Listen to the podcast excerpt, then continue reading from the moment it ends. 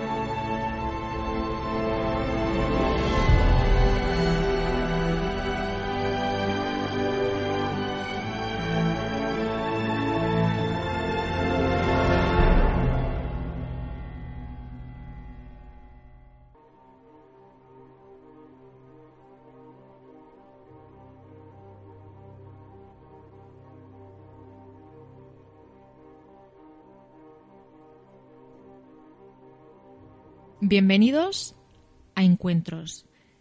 Bienvenidos a este punto donde nos encontramos todas esas personas que han tenido experiencias insólitas y las quieren contar aquí en el programa. En esta ocasión he querido hacer un programa especial donde expondré una investigación que fue realizada por unos amigos de Granada. Estoy hablando de Moisés Bailón y de Cristina González he pensado que puede resultar interesante para vosotros que me estáis escuchando el haceros partícipes de esta experimentación. Ellos eh, nos han traído grabaciones, audios, sobre todo un audio que yo al escucharlo me impactó bastante, aún no he podido encontrarle ningún tipo de explicación y he de decir que yo soy una persona que los reescucha, los reescucha, intenta, intenta encontrarle una explicación lógica, aún no he podido. Y también han aportado una grabación visual en el que se ve algo realmente muy curioso. Bueno, ya os dije en el primer programa que nos centraríamos en experiencias insólitas. En este caso he querido aportar algo más y aparte, ellos también tuvieron unas sensaciones en este enclave que también nos la van a contar. Sin más preámbulo, voy a dar paso ya al comienzo del programa y nos vamos a ir a una experiencia que nos ha enviado un oyente. Así que comenzamos con encuentros. Bienvenidos.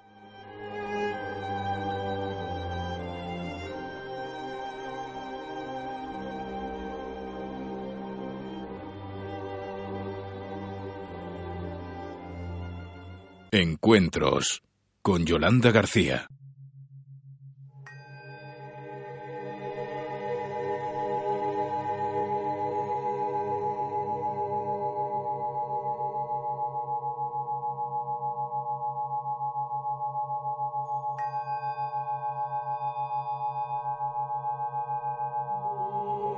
El primer relato enviado por un oyente que os voy a leer hoy es este. Felicidades por el programa. Tu voz me hace sentir bien y me da mucha paz. Y eso es precisamente el por qué te escribo. Porque de otra forma no lo hubiera hecho. Denotas cercanía. supe de la existencia del mundo de los espíritus con una vivencia personal y traumática.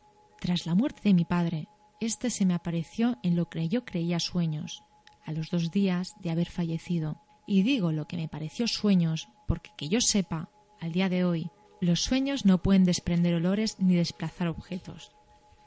En mi sueño, mi padre me decía que no me preocupara por nada, porque todo iba a salir bien, porque aunque no me podría cuidar físicamente, jamás me iba a dejar y siempre estaría a mi lado. Mientras me lo decía, la expresión de su cara era serena, una serenidad que había perdido tras sufrir una de esas enfermedades que te postra en cama durante meses y te hace sufrir hasta cotas infinitas. Él siempre fue un hombre valiente y supo llevar su enfermedad con dignidad. De hecho, nos animaba a nosotros, que, aunque intentábamos mantenernos enteros, nos era muy difícil de llevar. Otra de las cosas que me acuerdo de ese sueño fue el olor. Sí, el olor. Durante todo el rato, mis fosas nasales se vieron inundadas por la olor a la loción de afeitar que usaba mi padre. Yo no estaba durmiendo en casa de mis padres y por lo tanto no era posible que lo que estuviera oliendo fuera el olor real de su loción, como puede suponer la lógica. Y otra cosa que me alarmó fue que el espíritu, o lo que fuera, puso bien una fotografía que yo había vuelto cara a la pared en mi mesita, donde estábamos mi madre, él y yo, cuando yo era pequeñita. Yo no sé si fue un sueño o no, Yolanda, pero si fue un sueño, ha sido el más real de toda mi vida, y yo sentí a mi padre y lo que me dijo me ha ayudado enormemente a vivir una vida plena y tranquila. Por cierto, me llamo José María Juñén y vivo ahora en Huelva. Gracias por dejarme expresar y contarte lo que he vivido. Pues muchísimas gracias, José María, por tu experiencia. Mm, me parece curioso lo que nos comentas de la olor. Te voy a contar un caso, porque al igual que vosotros contáis vuestras vivencias, yo, ¿por qué no? También puedo contar las mías.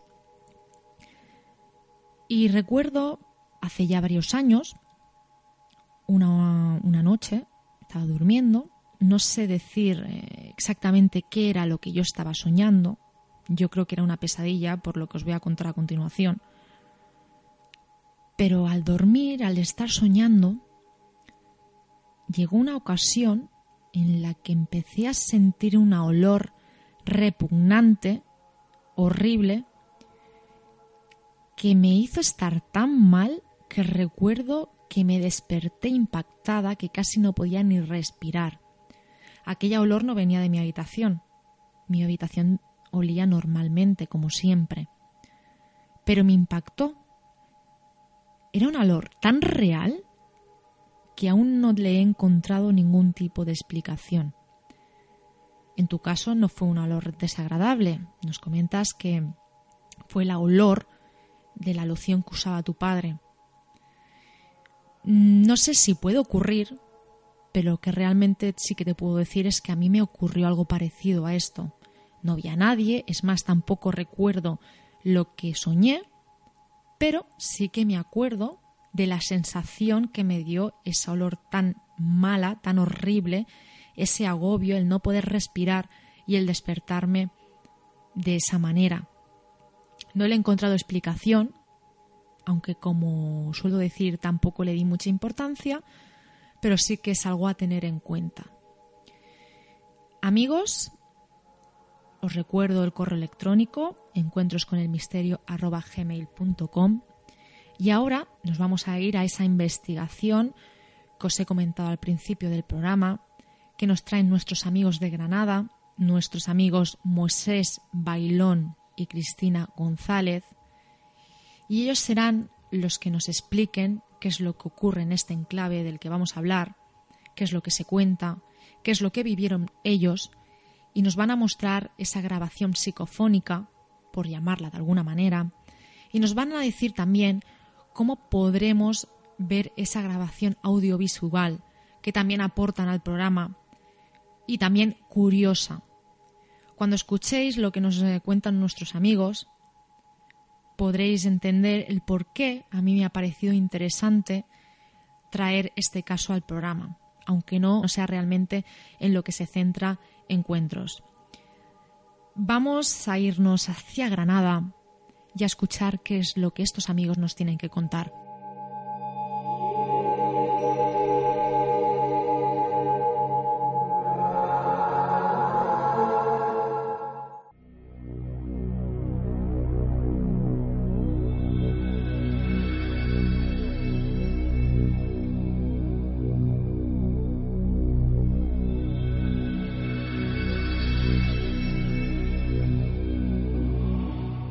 Hace unas semanas, unos amigos investigadores de lo paranormal de Granada hicieron una visita a Barcelona.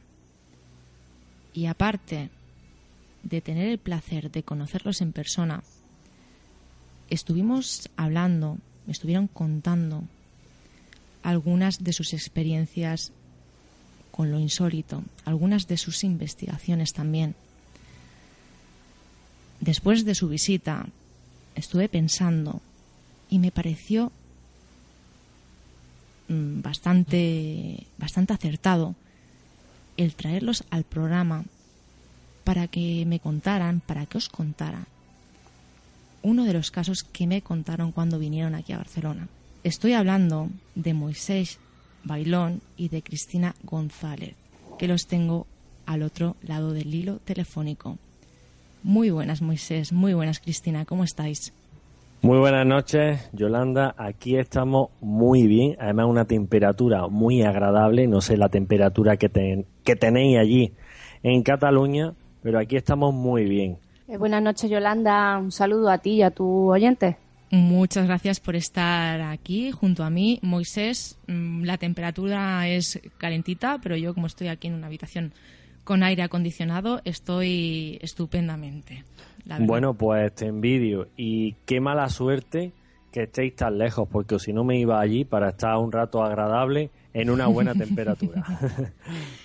Como os decía, chicos, eh, cuando vinisteis aquí a Barcelona, me estuvisteis hablando de un caso, de algunas experiencias que tuvisteis en este lugar, que sobre todo eh, también quiero aclarar una cosa, os he traído aquí porque normalmente cuando investigadores paranormales dan a conocer públicamente una de sus, sus investigaciones, eh, normalmente se suele tratar más el tema de la investigación, de la experimentación y de los resultados.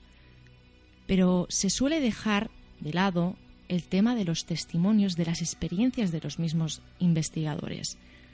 En este caso, vosotros dos habéis ido a este lugar, que ahora diremos el nombre, voy a hacer que lo digáis vosotros, porque para algo es vuestro caso. Habéis ido a este lugar, habéis experimentado, pero también eh, habéis tenido una experiencia, una supuesta experiencia con lo insólito. Si no me equivoco, vosotros dos, ¿verdad? Correcto. Bueno, aparte de nosotros dos, parte del equipo en el cual, eh, por mi parte, dirigía que era el programa o el equipo de investigación La Puerta del Más Allá. O sea, no, no solo Cristina o en mi nombre Moisés, sino que había más gente la cual fue testigo de lo insólito, de lo, de lo que allí aconteció y de lo que allí ocurrió. Moisés, Cristina, exactamente de qué lugar estamos hablando.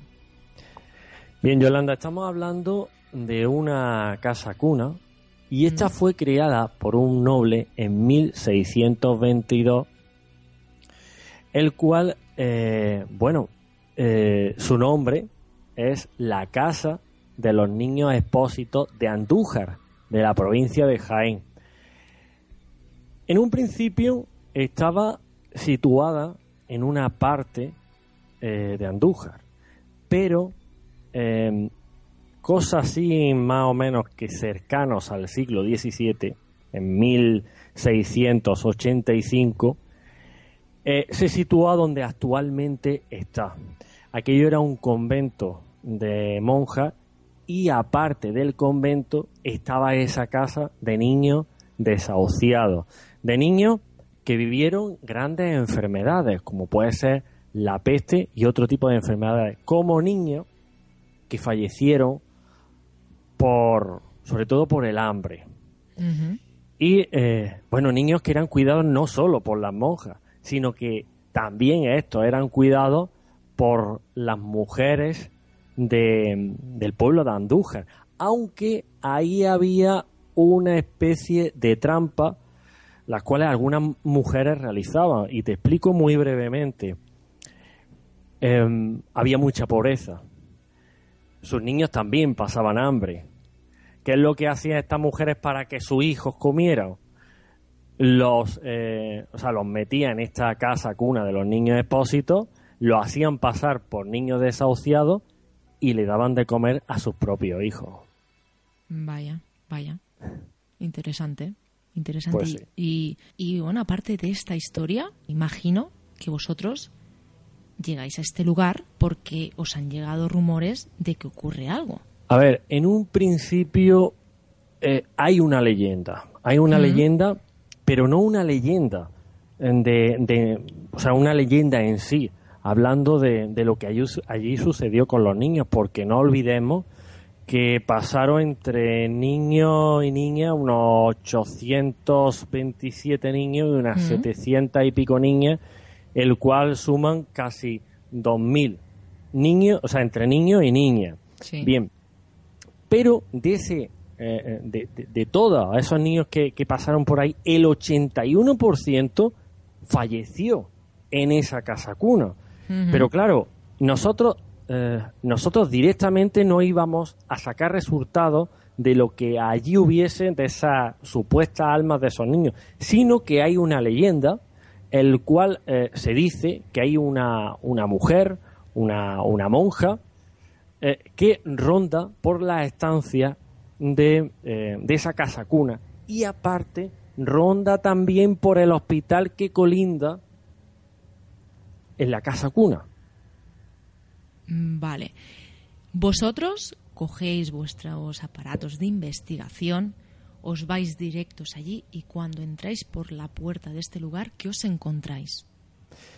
¿Qué te parece, Yolanda, ¿Mm? si Cristina, que es la primera que, que entró, porque yo tuve que, que quedarme en los estudios de la emisora de radio para ir controlando el tema. Sí. Desgraciadamente no pude ir la primera vez, pero. Cristina te lo va a contar muy detalladamente eh, todo lo que sucedió, desde principio hasta el final. Pues me parece estupendo. Pásame a Cristina. Pues mira, te, os comento. El lugar, eh, imaginaros pues como un tipo patio de vecinos, ¿Mm? más cerradito, eh, dividido por la mitad. Mitad es lo que es el, el hospital ¿Mm? y la otra mitad es lo que es la casa cuna. Cuenta con unas dos medias plantas, son tres, pero bueno, son algunas están a media altura y en ellos se va repartiendo lo que es pues aulas de pintura porque actualmente es una escuela taller ¿Mm? y hay pues clases de pintura, de manualidades, de todas las actividades que suelen ofertar allí en el, en el pueblo.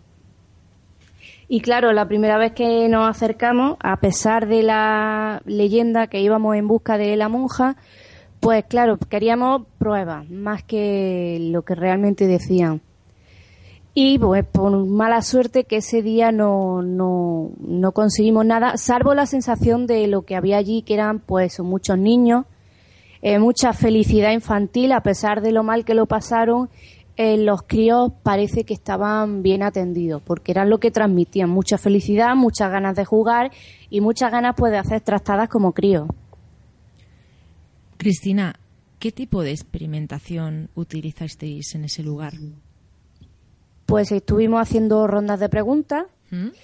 eh, teníamos sensores colocados por varias plantas, cámaras de vídeo y por donde notábamos que había más mm, energía de niños, pues colocamos juguetes y demás, mm, cochecitos, pelotas que compramos allí mismo para que para ver si podíamos conseguir algo de de respuesta. No conseguimos eso, pero sí conseguíamos que por otras zonas los sensores no, no pararan de saltar. Nos comentas, amiga, que, que no conseguisteis nada.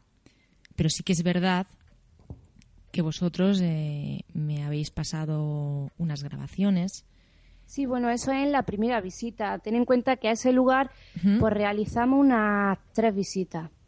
La- Aparte de otras primer- que hicimos para hablar un poco con las profesoras que había allí. En la primera visita de experimentación me comentas que no había pasado nada, o sea, que no conseguisteis Los nada. sensores nada más. Vale.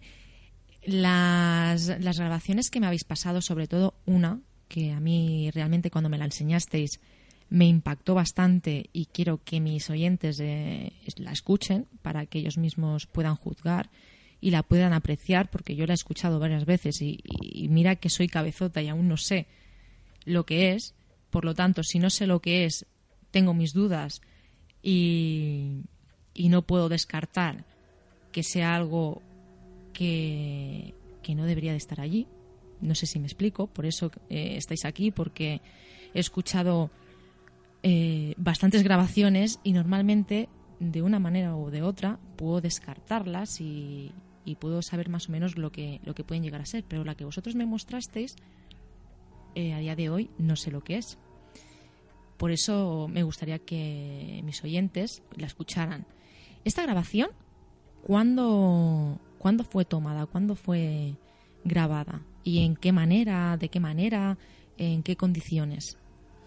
Bien, Yolanda, para mí es la- el sonido psicofónico o el sonido, entre comillas, que pueda ser del otro lado. eh, este sonido para mí es el más importante de todos. De hecho, cuando estuvimos visitando en Cataluña, ¿Mm? eh, o- te lo comenté, te lo comenté porque es un, es un sonido muy, muy curioso y además para mí es la mejor psicofonía eh, la cual he- hemos recogido. Es la mejor psicofonía por el cómo se captó. Antes has estado comentando, has estado, ha, ha estado dando algunas pinceladas. Yo no sé si te, te he entendido bien, no lo sé, ¿Mm? pero eh, comentas que a día de hoy ¿Mm? no sabes lo que es, pero mm, a ver, ¿no percibe el sonido que puede hacer Yolanda?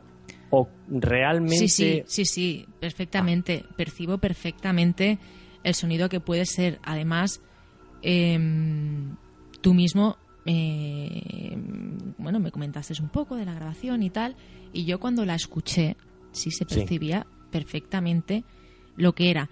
Vamos a hacer eh, una cosa con nuestros oyentes, con los oyentes de encuentros, eh, que no vamos a decir lo que nos da la sensación que es, que bueno, que se ve lo que, o sea, que se escucha perfectamente lo que es, pero no lo vamos a decir hasta que lo repitamos tres veces, a ver si ellos em, se dan cuenta o perciben lo mismo que nosotros. Perfecto, Si te parece bien, Moisés. Luego claro ya que sí. hablamos eh, de cómo obtuviste esta grabación y, y en qué circunstancias. Muy bien. Vamos a repetirla tres veces. Vamos a ello.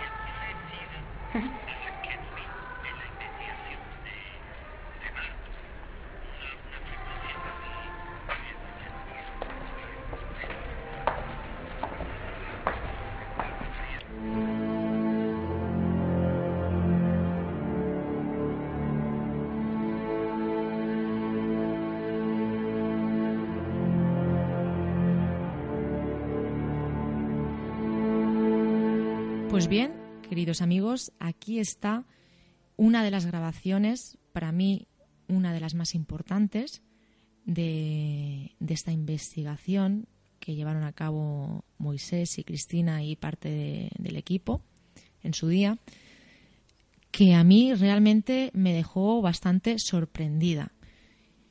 Moisés, antes de, que, de decir eh, qué es lo que nos parece que es, así nuestro, nuestros oyentes se van, se van haciendo un poco a la idea y van pensando, ¿cómo obtuviste esta, esta grabación? Bien, esta psicofonía se obtuvo con varios aparatos. Eh, a varios aparatos me refiero. una cámara de vídeo fue la que captó este sonido y aparte de una cámara de vídeo, varias grabadoras que había repartidas por el edificio grabaron este sonido. Claro, y me empecino, porque es la psicofonía más importante que hemos tenido en sí. Oye, mucha gente o, o, los oyentes de este programa dirán, ostras, es por lo que es y nada más. Pues no, señores, no es por lo que es y nada más. La psicofonía es muy buena. Hay psicofonías que están a la misma línea de calidad que esta o incluso más. Pero lo que tiene de peculiar este sonido psicofónico es lo siguiente. Y hay un porqué, en todo hay un porqué. Algunos de estos aparatos, como he dicho al principio, estaban colocados por alguna de, por, alguna de las salas del edificio más la grabadora. Capta este sonido psicofónico, pero lo más curioso de todo es que lo captan con el, mismo, el mismo ruido de fondo, la misma tonalidad y todo exactamente igual. Es como eh, si eh, varias grabadoras hubiese estado solo en un punto, cuando hubo algunos aparatos de los nuestros, de los que nosotros trabajamos, que estaban repartidos por, por esas habitaciones. Claro, ¿qué pasa? que la tonalidad, el eco, el sonido de fondo cambia según la estancia que esté. Estamos hablando de metros cuadrados en base y en altura. Claro, en cuanto cambia una mínima medida, el sonido cambia. Y luego, aparte de eso, si esa psicofonía, ese sonido psicofónico se ha cogido en un punto, oye, ¿cómo es que se recoge con el mismo volumen? ¿Cómo es que si se utilizan grabadoras de distintas marcas, porque todas las marcas no recogen el sonido exactamente igual que otras, siempre puede cambiar un poquito, incluso si hablamos de una cámara de vídeo, que está hecha sobre todo, sí, para captar eh, vídeo y para captar audio, pero no es una grabadora. ¿Por qué tienen todas el mismo color de ruido? ¿Por qué? Por ahí es por donde voy. Por ahí es lo que he estado diciendo al principio. Por eso, para mí es la psicofonía más importante que hemos recogido. Luego, aparte de eso, claro, oye, podríamos pensar, oye, ¿se ha podido colar algún sonido del exterior? Por supuesto que sí. Que recuerdo que eso te lo comenté yo también cuando estuviste aquí en Barcelona. Sí, sí. Efectivamente. Sí, ¿y por qué no se ha podido colar? Yo no digo que no, pero oye, oye, ¿y por qué? Sigo insistiendo, ¿por qué no cambia el sonido del color? Puede ser casual que haya pasado un coche con alguna melodía de niño. A ver, ya, ya es riza, es rizo, pero, pero todo, todo lo que era sonido de exterior y por allí no había mucho, o incluso actualmente no hay mucho tránsito de coche y de gente, hay un, bueno, hay un tránsito más o menos normal. A la hora en las cuales se recogió esa psicofonía, eh, claro, nosotros también vamos anotando todo lo que eh, del exterior se nos puede colar, ¿vale? De hecho, de hecho, nosotros tiramos de información y nos dicen las mismas profesoras del centro que en el pasado, cuando la casa de los niños expósitos estaba activa, había un coro de niños. Incluso podemos, eh, podemos escuchar el corregir de la profesora y a continuación hacer una finalización de, de este canto.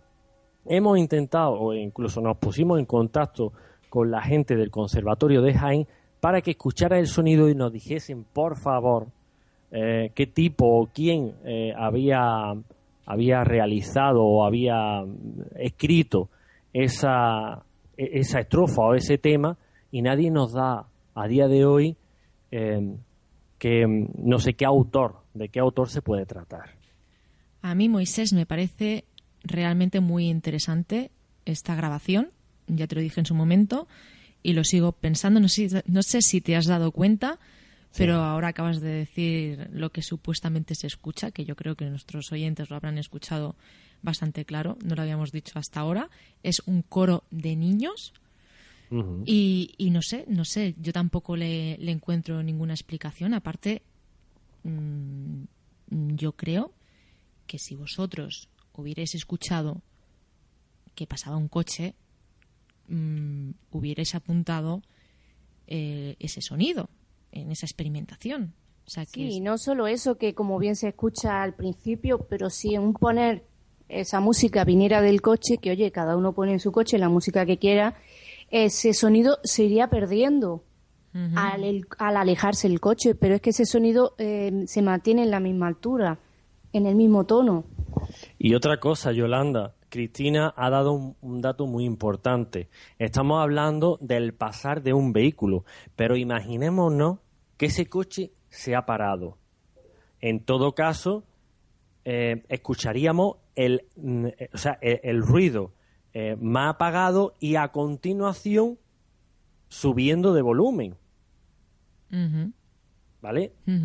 Es así. si ese coche o ese vehículo, que eh, vuelvo al tema, es eh, rizar el rizo, si ese coche va con, esa música en su radio y se va acercando hacia la puerta y por lo que sea, por cualquier circunstancia, se frena en la misma puerta, nosotros notaríamos eh, un sonido mínimo y automáticamente, poco a poco, ese volumen subiendo. ¿Por qué? Porque se va acercando el vehículo.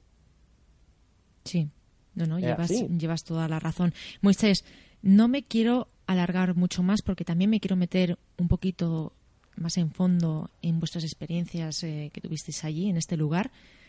Pero antes de que me las contéis, sí que es verdad que también me enseñasteis otro resultado, que es un vídeo. Explícame brevemente qué es lo que se ve en ese vídeo y coméntales a los oyentes de encuentros cómo pueden verlo. Perfecto. Em, bueno, nosotros tenemos un canal de, YouTube que se llama La Puerta del Más Allá. Allí se, si, si escriben casa cuna, imagen, creo que sale imagen del cura o imagen del sacerdote, pueden verla perfectamente. Pero, eh, ¿qué te parece, Yolanda? Muy brevemente, si mm. Cristina, que, bueno, eso, esa imagen se recogió en la primera vez que entraron por, por la puerta de esa estancia, cómo se colocó la, la cámara, a dónde estaba la cámara situada y, y todos esos pequeños detalles. Sí, perfecto. Pues la ubicación de la cámara la pusimos eh, un poco por cabezonería, porque era una habitación que para estar fuera estaba no estaba muy entremetida y cubierta de muros era una habitación que era entrar y los móviles perdían cobertura, perdían batería. Era una habitación que un poco llamaba la atención. Y eso fue lo que nos hizo poner, colocar ahí la cámara de vídeo. En esa habitación se deja, eh, se escucha a Carlos de fondo alejarse en la habitación de detrás y eh, lo que es la cámara eh, enfoca hacia, hacia el frente, hacia la habitación y el pasillo que comunicaba en su día con lo que el hospital, que hoy en día ya no hay, hay pasillo, hay un muro que cierra y termina ahí la casa cuna. Pues bien, eh, se colocó con la esperanza de que esa habitación tan misteriosa pues diera sus resultados. ¿Y cuál fue la sorpresa de que lo tuvo? ¿Qué es lo que se ve en esas grabaciones? Bien, ahí se puede ver, eh, bueno, antes hago una pequeña puntualización. Cristina comenta que se va, eh, se, pierde la comunicación con los móviles. Bueno, eso puede ser algo o es algo totalmente normal, pero a la hora de entrar en la habitación sí que eh, se puede observar o pueden observar que la bajada de batería es algo mm, muy importante. Hay teorías en las que sostienen que cuando se produce algún fenómeno paranormal o hay algún tipo de energía o espíritu o lo que queramos llamarle, hay veces que se produce esos bajones de batería tanto en móviles como en cualquier aparato que lleve eh, que lleve batería. Bien, esa cámara estaba justamente enfocada, como ha dicho Cristina, enfrente de una puerta con un cristal opaco. ¿vale? Ahí se puede ver una silueta negra muy gruesa, ¿vale? Nosotros, todos los que estábamos en aquella época en, sí en el grupo, éramos mm, físicamente hablando delgados, ¿vale? Pero recordemos una cosa, si nosotros estamos grabando con una cámara de vídeo justamente enfrente de una puerta, la cual tiene unas cristaleras opacas, eh, lo que es la imagen em, se hace un poquito más voluminosa, ¿vale? Aunque uno sea delgado, pero esto ya pasa de su volumen, del volumen que, tendría normalmente una persona delgada pasando por, por, un cristal opaco, un cristal de ese tipo. Y se puede observar esa figura muy voluminosa, negra, y en la parte de la cabeza parece, eh, por lo que nosotros observamos, y ojo, le, dimos muchísimas vueltas al tema, parece verse como un sombrero eh, estilo cordobés, como los sombreros que llevaban los curas antiguos. y, este y este supuesto sacerdote o figura avanza hacia ese pasillo. Eh, cuando, cuando él está avanzando, hace un avance normal cuando se tendría que parar puesto que tiene un obstáculo que es ese muro que divide la casa cuna de los niños expósitos con el hospital de Andújar. Realmente eh, todos, los, todos los oyentes que nos están escuchando eh, ir a esta comunidad en YouTube de La Puerta del Más Allá, mirar este vídeo porque sí, realmente se ve algo allí. No se puede negar de que no se ve nada, se ve, se ve perfectamente a una persona pasar delante de la puerta. Quería puntualizar una cosa, Yolanda, y, y, bueno, lo, voy a decir. ¿Mm? Si hay alguno, alguno o alguna de tus oyentes, ¿Mm? de los oyentes de tu programa, la cual tiene una formación, eh, una formación alta a la hora del análisis de vídeo, le pedimos por favor que nos diga o que nos ayude a saber realmente qué es lo que hay ahí, porque amigos míos que se dedican a, este tipo de, trabajo y de análisis todavía no me han dado una respuesta. Pero como eh, nadie sabe más que nadie y nadie sabe menos que nadie, pues posiblemente hay alguien que esté más puesto del tema, oye, y nos puede dar una respuesta. Pues ahí queda dicho, encuentros con el misterio gmail.com. Eh, Moisés, Cristina, nos vamos a meter un poquito en vuestros testimonios, en las sensaciones y en vuestras experiencias en este lugar. Me habéis comentado, Moisés, que la primera persona en tener una experiencia en la casa cuna fue Cristina, ¿verdad? Eh, sí, pero aparte eh, hubo otras personas que tuvieron distintas experiencias. sí, Carlos estuvo un buen rato intentando perseguir a una figura de un niño que él veía, pero claro, mm, esa figura no hacía más que correr y, él nunca lo llegaba a alcanzar. ¿Tú llegaste a ver algo, Cristina? No, no porque de hecho no me considero medio sensible, mm. por eso, porque puedo percibir un poco las sensaciones del lugar, pero no puedo llegar a ver. Digamos que eso que lo mismo está mal clasificado, pero nosotros, digamos, ese tipo de personas que ven los llamamos medium. ¿Qué sensación te dio a ti este lugar? El primer día me gustó muchísimo, ya te digo, porque había se notaba mucho la energía de los niños y te, era genial. Eh, y la segunda vez ya me gustó menos. Eh, se ve que ese día estaría mm, el cúmulo de energías que había eran más eran de adultos y no se respiraba la misma alegría, la misma energía de la, de la primera vez. Tú normalmente, amiga, eh, ¿eres capaz de, de notar este tipo de energías? En algunas ocasiones sí. ¿Y te ocurre normalmente cuando, cuando vas a experimentar a lugares como este? Me pasa, pero casi se me amplía también en mi vida normal, en vida cotidiana, vamos, al día a día. Es decir, que este lugar algo tenía porque tú lo sentiste. Sí. Moisés eh, me ha comentado que él también eh, ha tenido algún tipo de experiencia en esta ocasión, eh, en la segunda visita, que él sí que pudo estar en la casa cuna. Me gustaría que también nos diera una pincelada, una pequeña pincelada de lo que le ocurrió a él.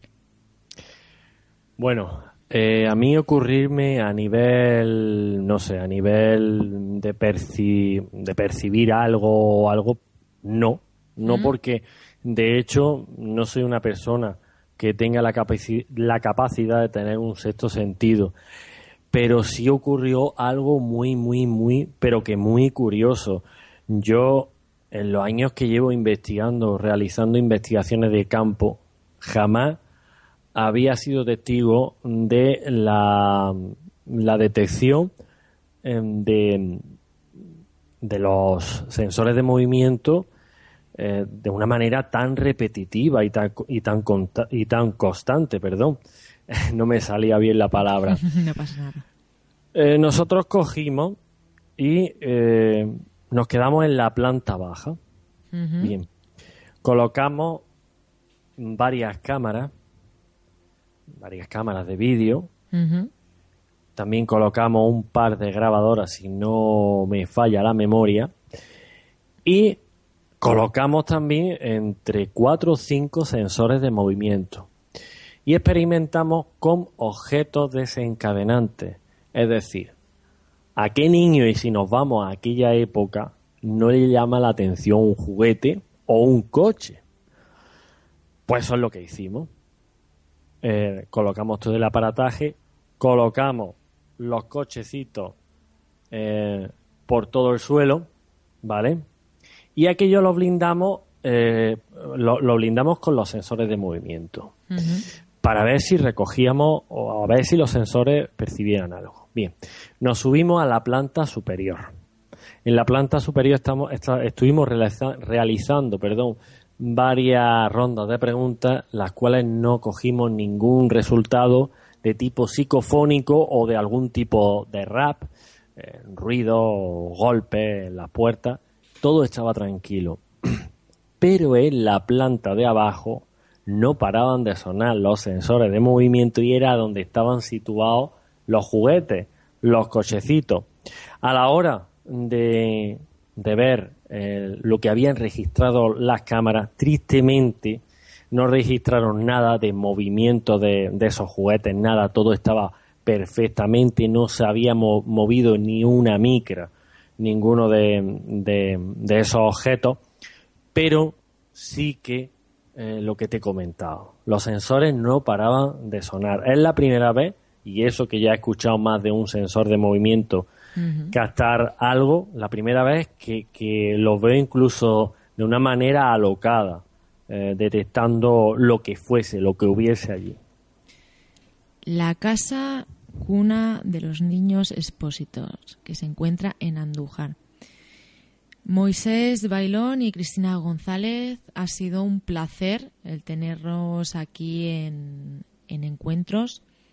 Muchísimas gracias de verdad y espero que entre todos lleguemos en alguna ocasión a tener algún tipo de conclusión, ya sea en este caso o en cualquiera de los casos que podáis llegar a investigar. Ojalá que sí, Yolanda, ojalá que, porque todo lo que tiene un principio tiene un final. Yo espero eh, obtener antes de, que me vaya o que nos vayamos al otro lado, porque, porque eso es así, es natural.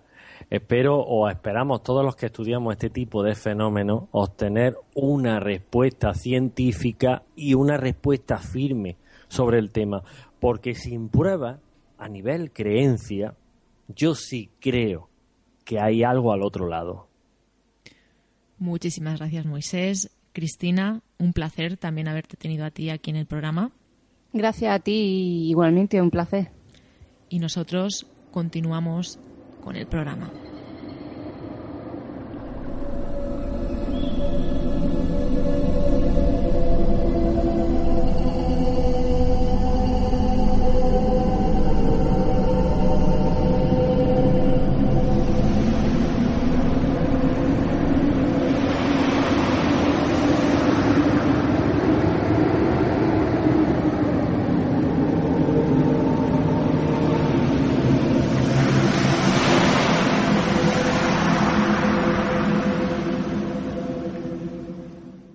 Contar tu experiencia? Manda un correo a encuentrosconelmisterio@gmail.com.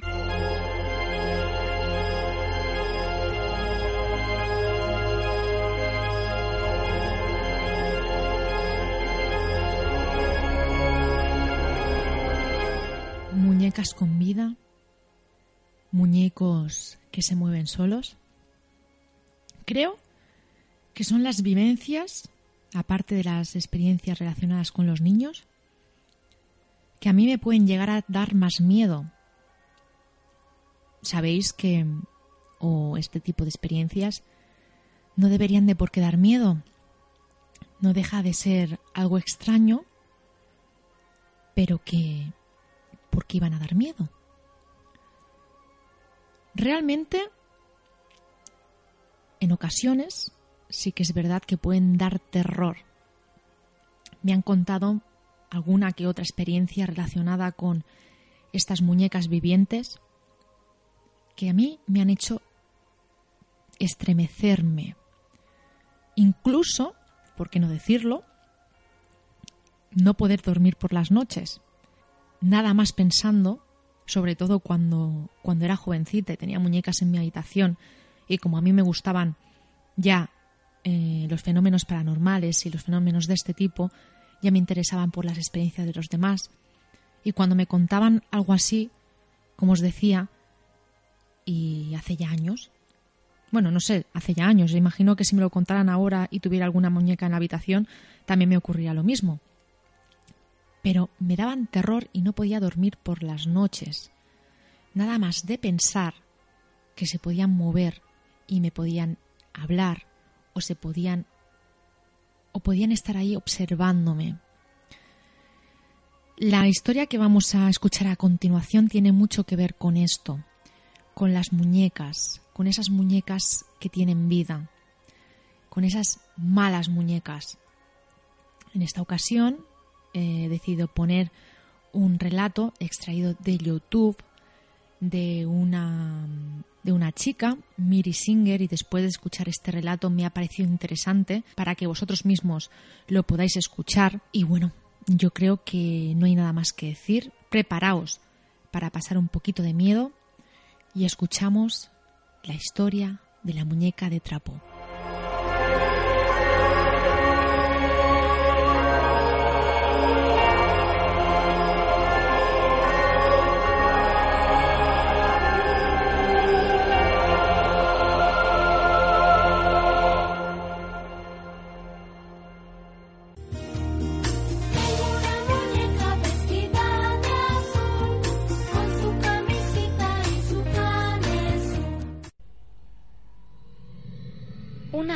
Pareja compró un caserón, una antigua casa de campo. Cierto día encontraron algo en el desván, tirado en una esquina, llena de telarañas, junto a otros trastos viejos. Era una muñeca de trapo muy vieja y aspecto un poco extraño. Tenía el pelo de color rojo y los ojos negros. Estaba estropeada y sucia, pero con algunos cuidados quedó preciosa un juguete ideal para la reina de la casa, la única hija de aquel matrimonio. Cuando se la dieron, la niña abrió mucho los ojos, sonrió, gritó de felicidad y se puso a jugar con la muñeca.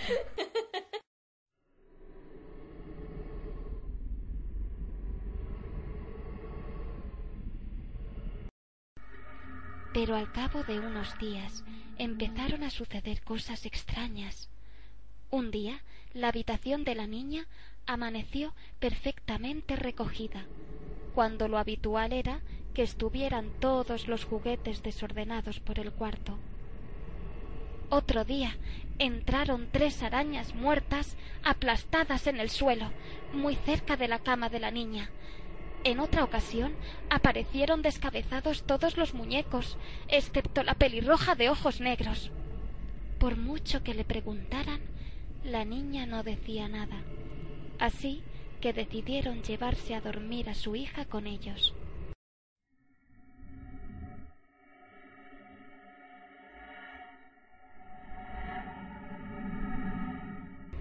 Desde aquel día no ocurrió nada extraño en la habitación de la niña durante varias semanas, pero aun así los padres la llevaron al pediatra, que no notó nada raro en su pequeña. En vista de aquello, los padres decidieron que su hija volviera a dormir en su habitación. Pero una mañana la madre, al arreglar la habitación, se fijó en que la muñeca tenía los zapatitos manchados de barro. Aquella noche había llovido. Al examinarla más de cerca, soltó un grito de terror y avisó a su marido. No había duda, a la muñeca le había crecido el pelo. Asustados, el padre enterró a la muñeca en un profundo agujero, lejos del caserón.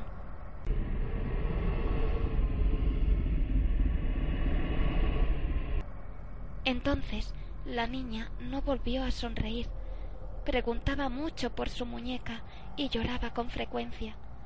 No comía nada, tenía pesadillas y siempre andaba medio enferma. El pediatra les recomendó que compraran una muñeca lo más parecido a la anterior. Pero la niña, en cuanto le dieron la muñeca nueva, la tiró del pelo, intentó romperla, la arrojó violentamente al suelo y se puso a patalear. Los padres acudieron a todo tipo de especialistas, pero al ver que nada daba resultado, internaron a la hija en una pequeña clínica privada. El padre fue al lugar donde había enterrado a la muñeca. Al acercarse, se quedó aterrorizado al ver que a través de la tierra asomaba una mano de la muñeca.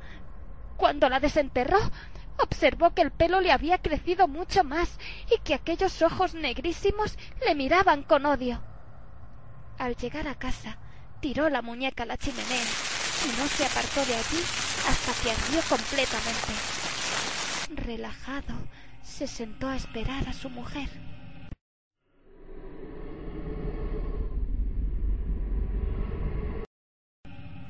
Poco después sonó el teléfono.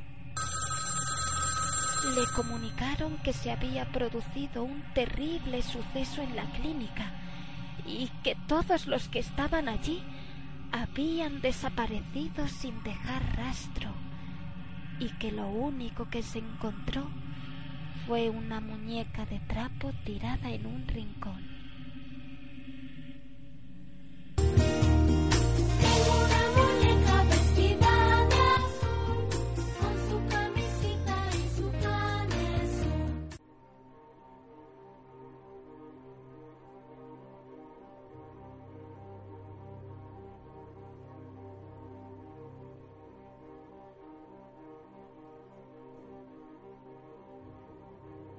Nos ponemos ya hacia el final del programa, pero como ya os he mostrado en muchas ocasiones mi agradecimiento por esa manera tan buena, por ese apoyo que me habéis demostrado en estos pocos programas que llevo, sí que me gustaría leer eh, los primeros comentarios que pude tener en el primer programa, en el uno por uno. Estos escritos, estos comentarios los podréis encontrar en www.evox.com en el primer programa de encuentros titulado Encuentros 1 por 01 Experiencias Paranormales, Premoniciones y Relato de Terror. He querido haceros un pequeño homenaje. Ya sé que no los he leído todos y hay más programas y más comentarios, tanto en Facebook como en diferentes eh, vías de comunicación, más extensos, menos extensos, y que no los voy a leer todos, pero quiero que, que por lo menos eh, esta pequeña parte pues sí sea leída y pueda haceros un pequeño homenaje a todos vosotros. Mira, tenemos uno que nos dice Susana Amadeo, muy interesante planteamiento y una voz cálida y amigable para relatar las experiencias. En unos días te mandaré una que tuve hace años. Pues sí, Susana, ya sabes, encuentros con el misterio arroba gmail.com y yo leeré encantada tu experiencia. Duvergier, felicitaciones por el programa. Arroba escuchar una voz tan hermosa. Anónimo, me ha gustado. Y Doya nos dice, me da gusto saber de tu nuevo programa y que una mujer haga un programa de misterio, que ya de por sí es algo insólito. Me gustó y ya me tienes enganchada esperando los próximos encuentros. Pues sí, Doya. Eh, de todas maneras, no es, tan, no es tan difícil encontrar una mujer que haga misterio, que, haga, que hable de temas de misterios. Tal vez el problema sea que no son tan conocidas como los hombres en este caso. Hay muchas personas, yo por ejemplo, el ejemplo más cercano que puedo tener es Marisol Roldán Sánchez, que es mi cuñada, todo queda en familia, que es una gran profesional de estos medios y lleva muchos años eh, haciendo todo esto y, hablando de, de cosas insólitas y hablando de casos. Y tal vez no ha sido tan conocida como muchos otros, pero no es menos que ellos y es una mujer. Igual que Marisol Roldán Sánchez, hay muchas mujeres que llevan muchos años en esto, pero no han sido tan admiradas tal vez como algunos hombres. ¿El por qué? No te lo sé decir, pero ahí está. Eh, Anónimo me dice relatas bien, pero lento y muy pausado. Algo más de soltura, por lo demás bien. Eh, pues sí, llevas razón, Anónimo. Eh, agradezco tu, tu sugerencia y, lo, iré, lo iré, iré cambiando esto. Juanca, enhorabuena, soy fan de LB, de En la búsqueda, os lo quiero aclarar. Desde hace mucho tiempo me ha encantado, ya estoy suscrito y no me voy a perder ningún programa. Un saludo.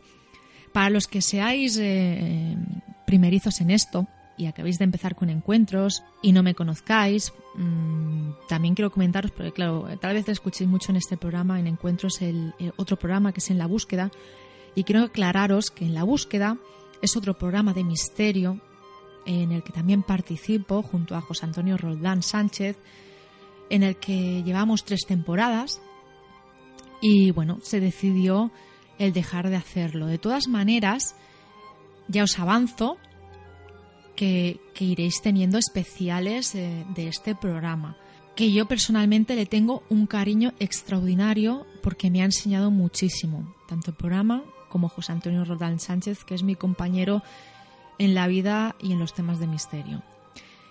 Wolf, eh, Wolf dice, estaba ansioso por oírlo, no me ha decepcionado y ha merecido la pena. Un programa rápido, ligero, entretenido y sobre todo el formato muy acertado. La música me gustó mucho, el sonido bueno, la voz de Yolanda como siempre atractiva y profesional. Solo quizá por poner un pero, echo de menos a José Antonio Roldán, Solo me queda decir que Yolanda, felicidades en esta nueva andadura y me ha encantado. Le deseo lo mejor y que ya estoy suscrito. Gracias por vuestro trabajo. Ramón Asensio dice, programa este de encuentros muy esperado. Por mi conocimiento en el aspecto profesional de Yolanda García en los temas de misterio, acaba de abrirse una nueva puerta. Y este primer programa lo define a la perfección, por fin un programa serio y riguroso y especialmente ameno para los amantes del misterio. Smoker descargando que es gerundio, saludos Yolanda y enhorabuena.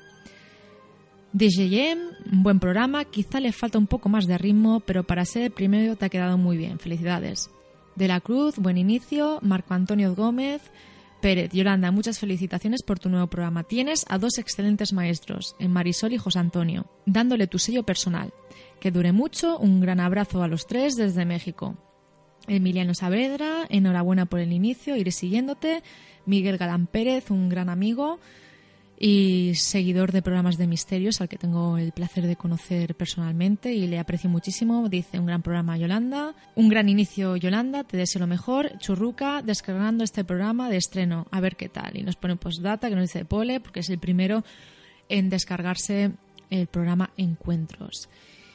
Amigos, mm, ya sabéis que os aprecio muchísimo a todos los que me estáis escuchando y que toda experiencia será bien recibida en el programa.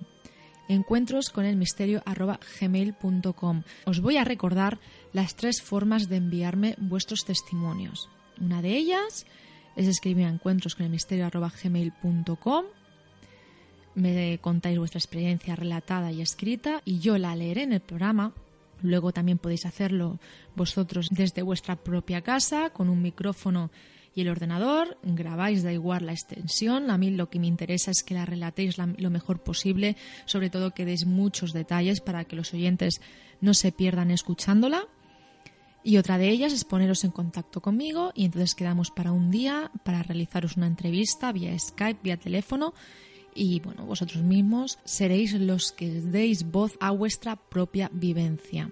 Sin más que decir, por hoy, decirlo por hoy, porque tengo mucho que deciros y vosotros tenéis mucho que decirme a mí y a todas las personas que escuchan encuentros, me despido hasta la semana que viene y solo me queda darte las gracias a ti que me estás escuchando y que te estás uniendo, tal vez, a la gran familia de encuentros. Nos vemos, nos escuchamos aquí la semana que viene en este punto de encuentros. Hasta la semana que viene amigos.